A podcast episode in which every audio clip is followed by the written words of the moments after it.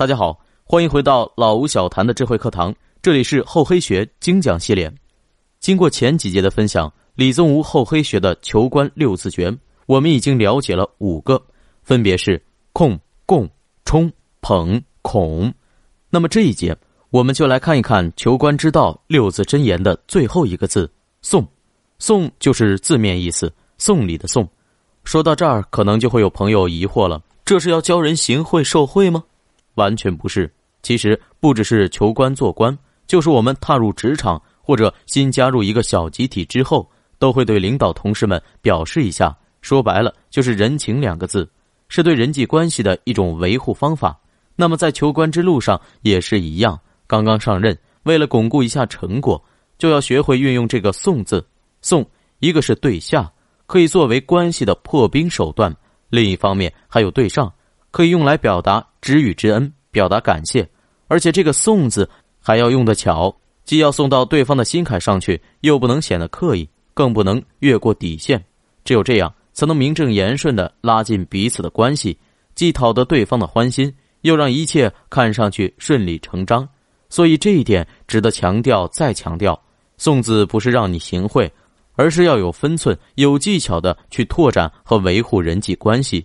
我国古代就很讲究这个送的智慧，我们从古人送礼用词的不同说法就可以看出来，像《赠汪伦》等等这样的名作有很多，很多文人雅客都善于用诗词歌赋来践行这个送字。从这一点，我们就可以了解到，古人在送这个方面是很有智慧的，很值得我们揣摩学习。当然，我们不可能像他们那样出口成诗。但是这种恰到好处的送礼技巧，还是有很多历史典故可以借鉴的。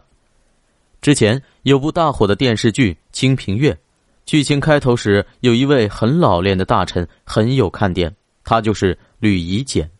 吕夷简在历史上也是一个非常有名的政治家。在宋仁宗尚且年幼、太后把持朝政的时期，他多次化解了朝堂上和社会中的诸多矛盾。为北宋的社会安定和经济文化的繁荣发挥了巨大的作用，是宋代的一代名相。而这位善于处理各方复杂关系的名相，也是一位深谙宋字智慧的高情商老手。有一次，宋仁宗的皇后跟吕夷简的夫人聊天时说道：“皇帝很喜欢吃糟白鱼，但是祖制规定，皇家之人不可取食四方。听说你相公的家乡是寿州。”家里应该有白鱼吧？听闻皇后的话，吕夷简的夫人回家以后就想方设法到处寻找白鱼，准备了整整十箱，打算进献给宋仁宗。但是吕夷简看到这十箱白鱼以后，马上对夫人说：“无需进献十箱，太多了，送两箱就足够了。”吕夫人对丈夫的话疑惑不已，她问道：“这是进献给皇上的，相公为何如此小气啊？”吕夷简对夫人说：“当朝皇上尚且没有白鱼吃，而我为人臣，家里却有十箱的白鱼，这怎么行呢？这里面的意思就是，皇上想吃却吃不到的东西，我却能拿出整整十箱。如果家里原就有这么多，那就难逃一个奢靡的评价；如果家里原本没有，是特意为了皇上的口腹之欲，费尽心思搜罗了这么多，那就是逢迎谄媚了。而这两个问题。”都是宋仁宗最为忌讳的。事实证明，吕夷简的送礼是成功的，既讨得宋仁宗的欢喜，又没引起皇帝的不悦和猜疑。不得不说，吕夷简深谙送礼之道。所以，求官六字诀里的“送”一定要讲究分寸，讲究技巧，要大大方方、不卑不亢，千万别唯唯诺诺的满脸堆笑，把讨人欢心的心思写在脸上。这里还要说说另一种情况。就是有人对上级有些忌惮，或者是工作生活分得很开，认为除工作以外没有必要和上司同事有任何交情。其实这样是不可取的。